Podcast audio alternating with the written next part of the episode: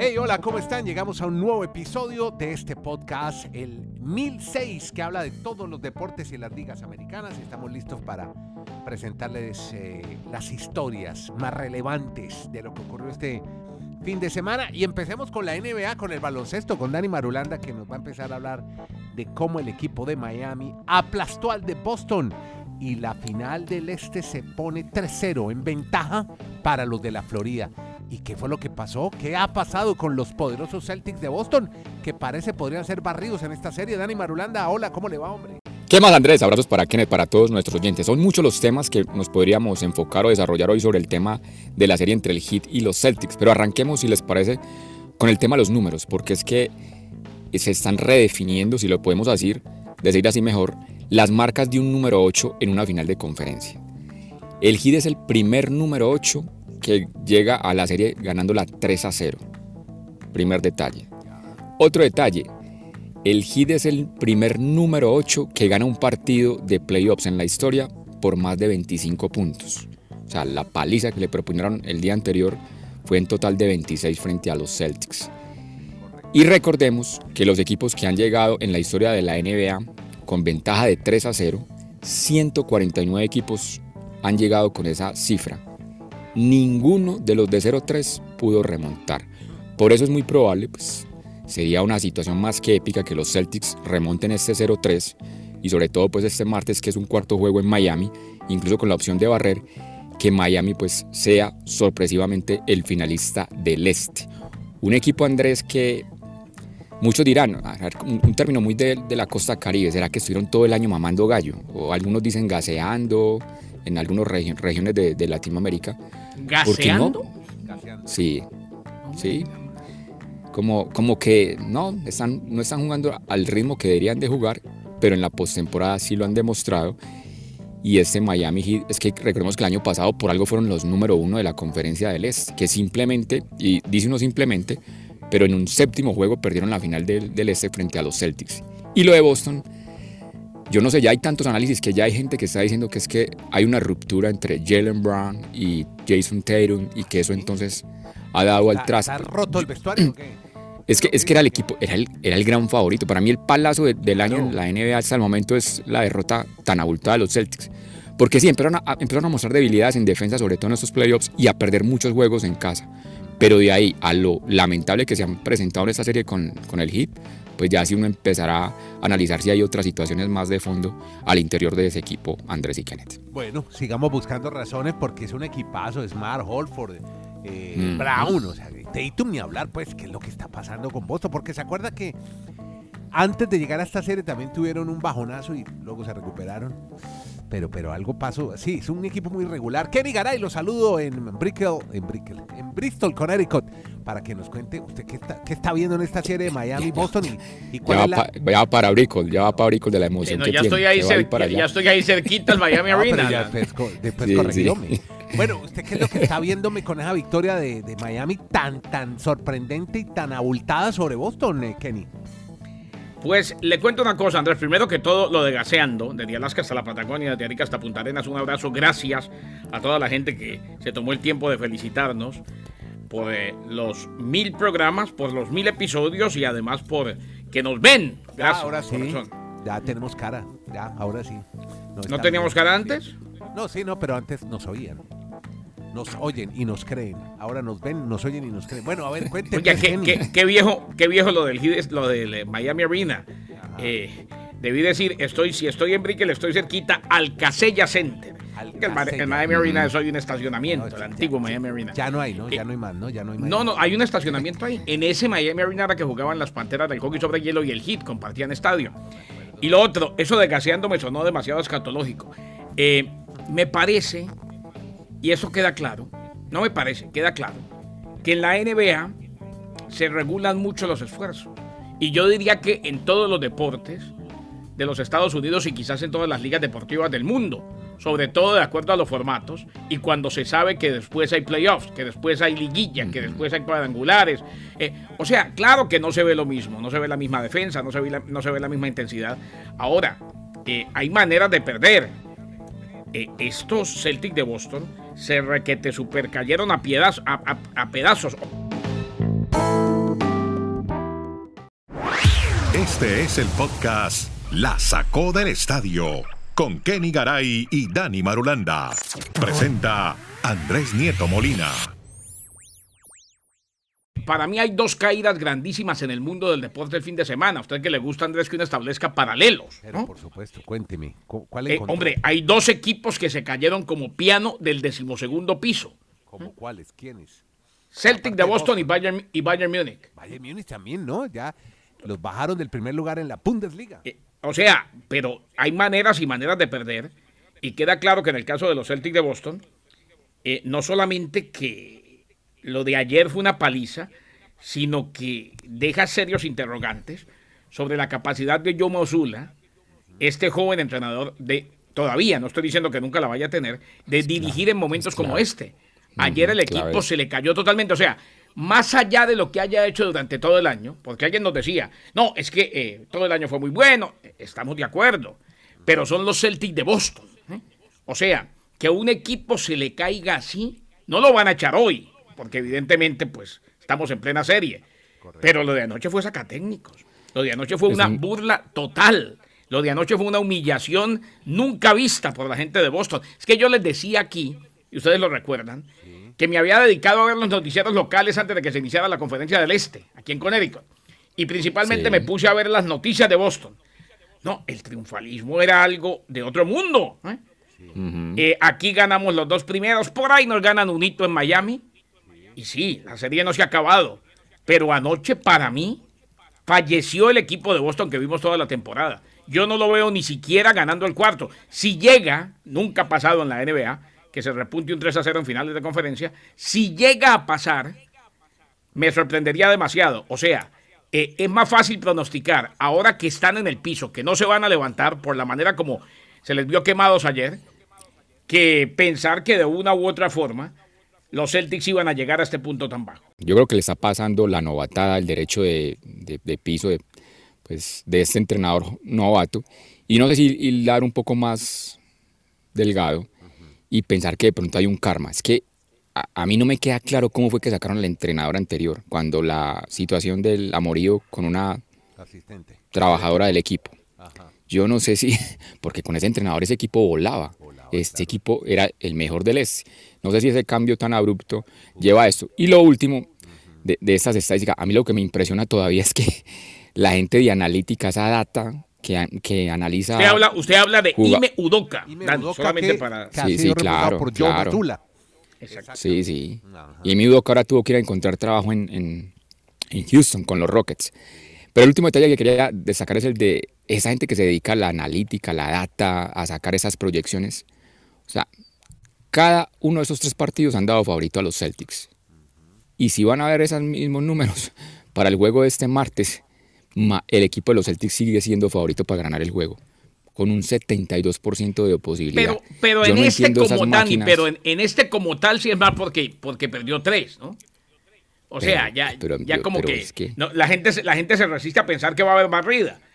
Eh, lo que pasa Pero, es que, pero Andrés, pero, pero, Garay, la- pero las burlas que están llegando a ese nivel de. O sea, los memes que hay hoy con esos números Totalmente. son impresionantes. Que Pero a ver, a ver, no le, más, no le han pegado ni a media. Pero eso, eso es lo bonito del deporte, Andrés y Dani, porque si nos ponemos a pensar del deporte y de la vida, eh, la gran noticia es esa, que el octavo sembrado va donde va. Y claro, que las computadoras te dicen, si juega el octavo contra el primero, puede haber barrida, puede ser una victoria fácil. Muchos dijeron, obviamente, sí. an- claro, muchos, muchos, muchos dijeron antes de la serie, eh, hay barrida, y estoy hablando de periodistas que, que tienen mucha credibilidad a nivel nacional. Eso es simplemente un pronóstico. Y eso, y pese a que el Miami Heat venía de ganarle a los Knicks de Nueva York. O sea, la gente no creía en el Heat ni después de ganarle a Chicago, ni después de ganarle a los Milwaukee Bucks, ni después de ganarle a los Knickerbockers de Nueva York. Y ahora apenas empiezan a creer. Eh, yo, yo no lo veo tan, yo no lo veo tan ilógico. A mí sí me parece que son números de computador, así como alguna vez nos dijeron que Hillary Clinton era la presidenta sí o sí, terminó ganando Trump. ¿eh? Eh, hay, Pero siempre hay formato, imponderables, siempre, la- siempre hay cosas, siempre hay cosas que no puede predecir el computador y eso es lo bonito del deporte y de la vida. ¿no? Lo único que puede concluir acá es que, es que el Andrés eh, realmente era un 8 mentiroso. O sea, Heat tenía más talento de lo que realmente llegó a última hora a clasificar. Sí. Sea, Y- eso, y- sí, y- Vea, claro, ¿sabe, claro. qui- sabe quién es el, el, eh, claro, y, y no estoy lo demás, lo de Esposo ha sido sensacional, lo de Jimmy Butler ni se diga, en fin, todo. Eh, lo de Bama de Bayo que está jugando a un nivel Muy bien. impresionante. Es que esa es la otra, También. ¿no? Adebayo pero retomó- pero Sí, no, le, sí, no, no le quito mérito a eso, pero un tipo como Pat Riley Sí, sí. definitivamente es un genio del baloncesto. Pero claro. Eh, pues, que- Porque, porque un equipo, y pregúntale a Dani, Andrés, un equipo con la cantidad de agentes libres que tiene el Miami Heat, ¿eh? Si, si, si analiza Sí, pensando tiene- apen- Andrés, a- tiene- a- apenas en ese contexto, Dani, eh, nos da para competir mucho y vea dónde, dónde van y todos jugando. Mire, en esta nómina hay 13 jugadores jugando esta final para el Miami Heat. De los 13, 7 no fueron reclutados en el draft. O sea, llegaron como por una especie de descarte con una oportunidad en la NBA y miren lo que han demostrado. Llegaron por buen ojo, llegaron por un trabajo de scouting de Pat Riley y su grupo. También, no, sí, este, no, este no lo reclutaron, Ah, sí. pero puede ser. Este, pero también puede ser. Ajá. Probemos a este. Y ahí ¿Por están. qué critican tanto a los no drafteados? Es. Es lo que no entiendo. Que es por el Ah, porque bola- o- obvia- obviamente porque no estaban en la lista. Si usted, Andrés, si usted va a arrancar un grupo deportivo, hace una lista de 10 y se la presenta al gerente, el gerente le dice, vea, ninguno. ¿m? Traiga este que nadie lo conoce, pero puede hacerlo. Evidentemente, el que llega viene sin, sin el palmarés, viene sin, sin eh, trompetas, viene sin la fanfarria, viene sin nada. Sí, qué curioso eso es. En estos días vi una Es que, es, que, es que el draft, Ajá. es que el draft, sí, el draft es el último escalón para demostrar qué tan talentoso realmente es un deportista. Entonces, la mayoría de los talentosos llegan a través del draft. Por eso es muy sorpresivo los que llegan a las ligas de Estados Unidos Claro. sin ser drafteados.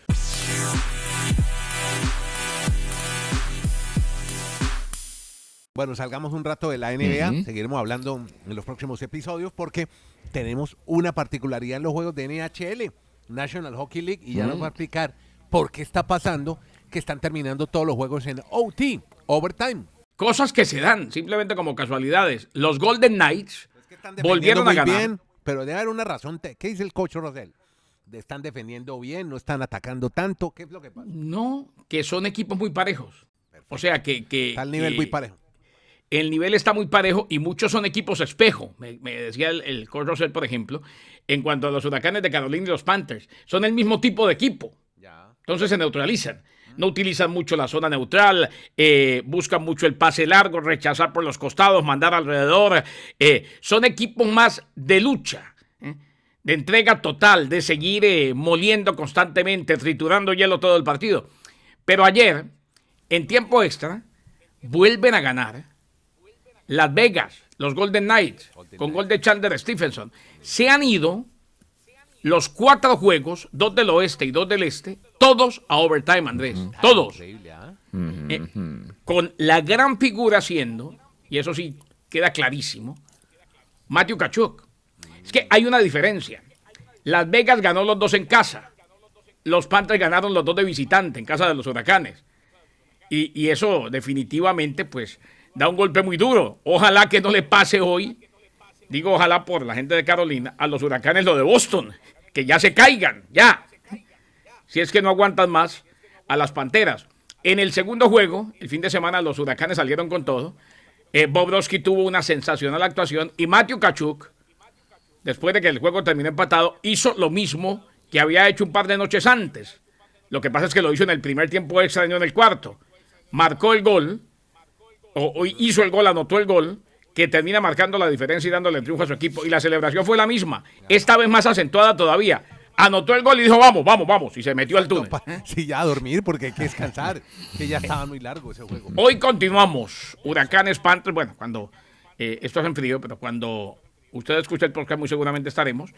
Y la serie se traslada a la otra, a territorio de Dallas. Reitero, la gran diferencia de las dos, las dos van 2 a 0, 2 a 0, es que los Golden Knights ganaron los dos en casa y los Panthers ganaron los dos de visitante. Bueno, un detalle muy bueno de del uh, jugador eh, Jimmy Butler, ¿no? Con el equipo de hockey. No sé, lo vi en una imagen, Dani. ¿De qué Claro, con la camiseta de Matthew Kachuk. Exacto. Se la puso, la Sí, polera. hay algo que ha caracterizado mucho a los equipos de Miami, amor mutuo, amor entre todos ellos. O sea, si usted ve los portales de los Marlins, Amor de hombres, como dice Christensen. Amor de hombres. No, pero Sí, sí, una sí. que se llama así, ¿no? Ay, amor de hombre. Es de que, y, mocedades, no, y, creo. no, y- y- y- y una, y una columna muy reconocida Sebastián Martínez Christensen, Claro. Amor de Hombre. Ah, pero, Sí, le- bueno, pero yo, exacto. Yo, yo lo llevo, usted como le gusta a Rafael Acarra, lo llevo a la época de mocedades, con la misma canción. Bueno, Eh.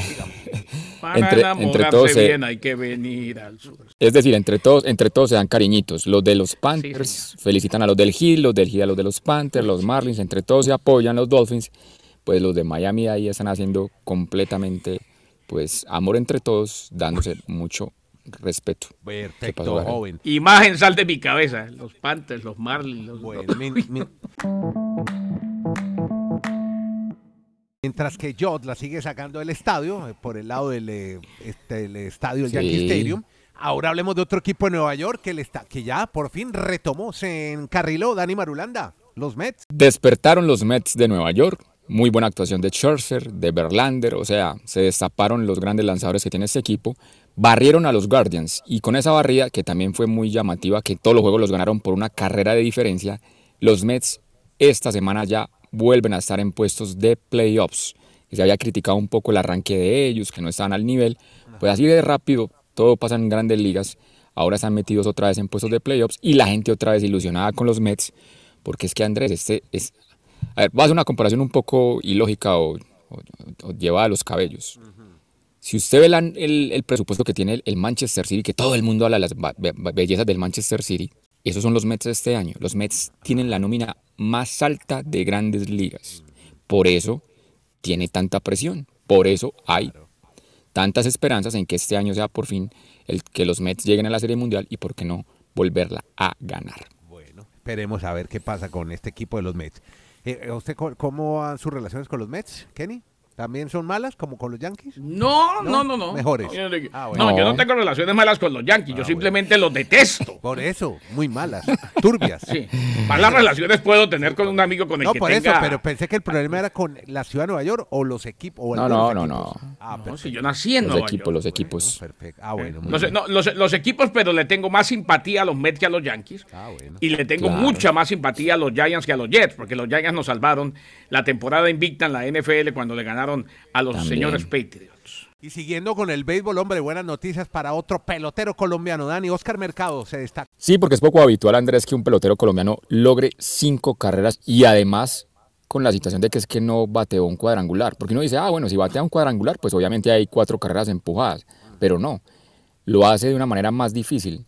Conectó, conectó tres imparables, un doble y dos sencillos, pero siempre tuvo compañeros en base. O sea, fue un bateo muy oportuno el que tuvo en esa jornada Oscar Mercado. Yo realmente no recuerdo un pelotero colombiano con cinco empujadas sin haberla sacado del estadio. O sea, fue muy buena actuación en la victoria de los Cardinals frente a los Dodgers. Y fue frente a los Dodgers, no fue frente a cualquier equipo. La gran actuación del cartagenero Oscar Mercado, Muy jardinero de los Cardenales. Bueno, oiga, Kenny, ya Sí, que lo veo por acá. Y ahora me estoy acordando de, de Gonzo, Cristian González, el jugador, el nuevo jugador del equipo de los New England Patriots. Y encuentro una mujer, primera evaluadora de talento tiempo completo en la historia de este equipo. Increíble, bueno, que como decimos usted y yo, esto no debe ser noticia, sino que debe ser algo ya común para el futuro. Pero comenzamos con ella. ¿Quién es? Kenny Garay en La Sacó del Estadio. Debe serlo, Andrés. En eso estamos totalmente identificados. Debe volverse la constante. Debe ser lo más normal del mundo que lo digamos. Pero precisamente eso es lo que se está tratando. Eh, Maya Ana Calendar, primera scout en la historia de los Patriots, exdirectora de operaciones deportivas para Princeton, de la Universidad de Princeton, hace historia entonces. La exdirectora de operaciones deportivas entonces de Princeton hace historia de Princeton, la Universidad de Princeton hace historia con la franquicia de los Patriots de Nueva Inglaterra. Se le dieron las cosas. Eh, recordemos que Calendar regresó a Princeton para la campaña del 2021 y empezó a crecer como scout, lo cual fue su prioridad siempre, además de sus tareas primarias en el lado operativo, que iban desde encargarse de los viajes del equipo y hospedajes, algo así como la logística, hasta la coordinación de las reuniones de coaches. Eh, observaba los partidos de la NFL, evaluaba a los jugadores, aprendía el lenguaje de los scouts y hoy llega nada más y nada menos que a trabajar en el equipo de Robert Kraft, en el de Bill Belichick. Maya Ana Calendar, primera scout en la historia de los Patriots, viene de Princeton. Podcast La Sacó del Estadio. En Twitter, arroba La Sacó Podcast. Vamos a cerrar el podcast contando rolletes del golf y tenis, pero vámonos con Roma primero, antes de que me cuente el ganador, el gran ganador de Roma, Andy Murray no va a jugar, se baja también como Nadal del Abierto de Francia y dice que se va a concentrar en Wimbledon. Y también hay historias con el estado de salud de Martina Navratilova, que dice estar bien después de un diagnóstico de cáncer en garganta y de mama. Ya se encuentra bien después de que se lo diagnosticaron. Ahora sí, hábleme del ruso ganador en Roma, el gran ruso, el tenista. Sí, los dos detalles que podemos mencionar de Dani Medvedev es que es la primera vez que gana un torneo en polvo de ladrillo. A mí me sorprendió cuando vi esa situación. Yo pensé que realmente él ya había ganado allí. Sí, y primer, más, y primer Masters 1000, obviamente, en Roma. Y el otro detalle es que usted vio la semifinal. No le dio la mano, no se quiso tomar la foto con Tsitsipas. O sea, la enemistad que hay, la anime. Sí, sí, sí, eso está llegando a unos niveles, como dice el amigo de Garay, el compañero de trabajo Oberto, hay niveles de niveles. O sea, estos muchachos no se pueden ver ni, en pintura. Tsitsipas y Medvedev, pero bueno, ahí va el ruso y vamos a ver si este, este torneo lo motiva a tener una gran actuación en Roland Garros, porque ya obviamente desde este día se están disputando los cuadros de la cual, de la clasificación, y desde el domingo arrancará el Gran Slam del Roland Garros. eso es como una relación de pareja, ¿no? Eso se ven cada 15 días. Entonces hay veces que ni se soportan. Entonces, miren lo de Cameron Norrie con Djokovic, que le conté la, en un mm, podcast anterior. Sí, señor. Que, no, también no se soportan a veces. Bueno, mire lo que está pasando mm. esta situación con, con Dani Medvedev. Bueno, y por los lados del golf, muchas lesiones para un hombre, Brooks Koepka, pero por fin las pudo superar y ganar un torneo. Y muy importante, Dani. Y es un jugador, Andrés, que no tiene tanta exposición mediática, que no tiene tanto manejo de marketing, que realmente es un muy buen jugador.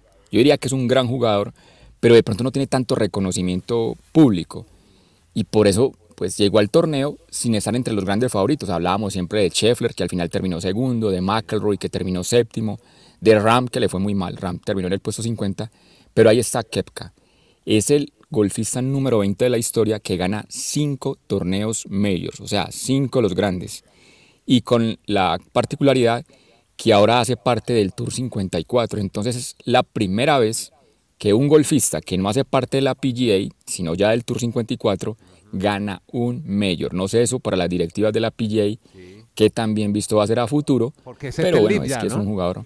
Sí, es del Live, es del... Exacto. Sí. Y él Entonces ahí está la historia de él. Ustedes que a veces cuando están desocupados ven eh, plataformas de streaming, en Netflix hay una que se llama Full Swing, había dicho, sí. después de todas las lesiones, comillas, seré honesto con ustedes, no puedo competir con estos chicos cada semana, porque la confianza había dado paso a la duda. La duda es que, quedó sembrada en la mente de Kopka, pero mírelo, ganó un torneo muy importante. Tardó mejor cuatro años en volver a ganar un medio. Todo bien, bien. Con Kenny Garay, Dani Marulanda, Nieto Molina, Colombia, Chile, Estados Unidos, unidos vía streaming para hacer un podcast, charlar todos los días sobre todos los deportes, todos y las ligas americanas. Gracias por seguirnos y compartir este podcast. Que la pase bien, la sacó del estadio. Podcast La sacó del estadio